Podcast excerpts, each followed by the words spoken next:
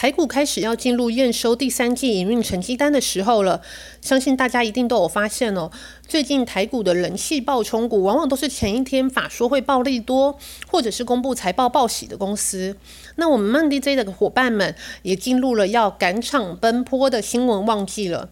那第一手的讯息呢，大家可以发了曼 DJ 财经新闻。但如果要抢先知道我们的稿单，那就五分钟偷偷告诉你。欢迎收听 DJ 有事吗？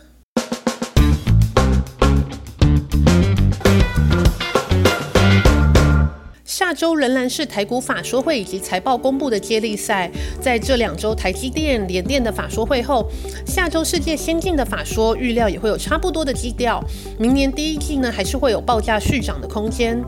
在面板族群的部分，虽然说面板的报价走跌已经一段时间，但昨天公布财报的友达获利成绩单相当好，也激励了面板驱动 IC 族群。其中呢，指标大厂联咏也将在下周召开法说。那今年 IC 设计厂商都享有一波的涨价潮嘛，明年还能不能继续涨价？市况是不是仍然看好？联咏的法说讯息呢，也相当的具有代表性。另外呢，下周细晶圆大厂环球晶同样也是下周法说。那之前国际半导体协会已经乐观的预期，细晶圆市场会一路成长到二零二四年。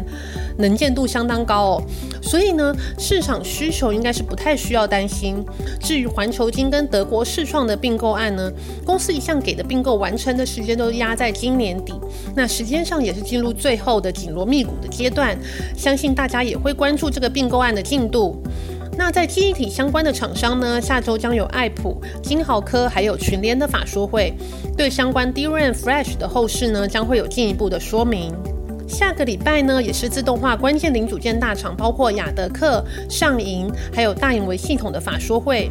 据我们线上记者的分析呢，这个族群明年还走在景气上升的循环波段，所以对明年成长应该仍会释出正面的展望。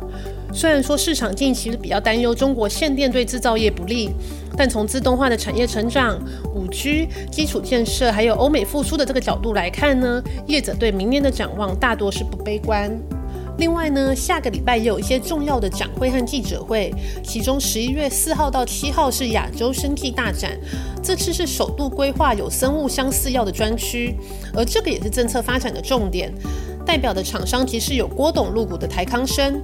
预期会引起比较大的关注。那在民生消费的部分，下个礼拜就是双十一暖身起跑，这个电商大厂双十一的记者会会先动起来哦。今年有五倍券的加持嘛，包括 Momo、PC Home，对于今年的销售数字再破新高都是很有信心。就看看大家在这个双十一档期会不会清空自己的购物车喽。那在美股总金的部分呢？联总会货币政策会议预期会启动缩债。其实市场对联总会将走向缩债啊，或者是升息这个方向，大家都已经有预期，也已经逐步反应。所以其实更关心的是联总会在未来经济成长的预期，或者是通膨这个影响，他们所释出的看法。如果联总会对经济成长预期还是乐观，那问题就不大。但如果通膨非暂时性的，而是真的会影响到成长的方向，这样可能就会引发市场上的担忧。另一方面呢，相信大家都有注意到，最近台股的走势也很看美股的脸色哦，尤其是跟美国科技大厂相关的台系供应链，更容易被美股法说或它公开释出的讯息牵动走势。像前阵子特斯拉把一票的台厂电池材料厂商的族群全部都拉高高嘛，那 AMD 的财报也激励台系半导体概念股，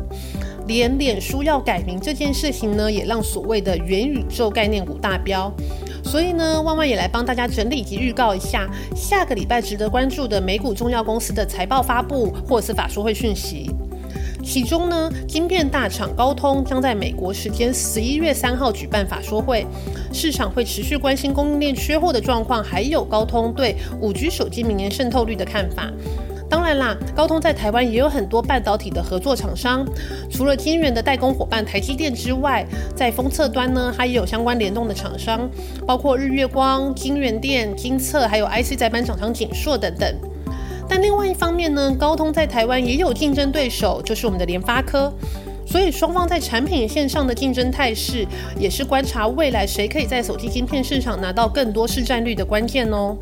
另外呢，汽车集团福斯也将在下周召开法说会。除了老调重弹这个晶汽车的晶片荒之外呢，福斯在电动车的布局也相当的积极，可以说是传统车厂之中呢转进电动车目标最积极的集团之一。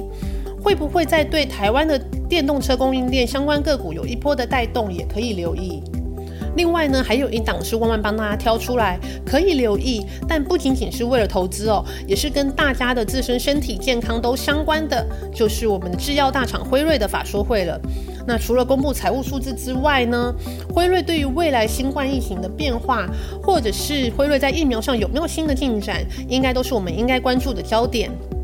以上呢就是今天的 DJ 有事吗？天气渐渐变冷喽，大家早晚出门的时候不要忘了多加件衣服。大家下周见喽，拜拜。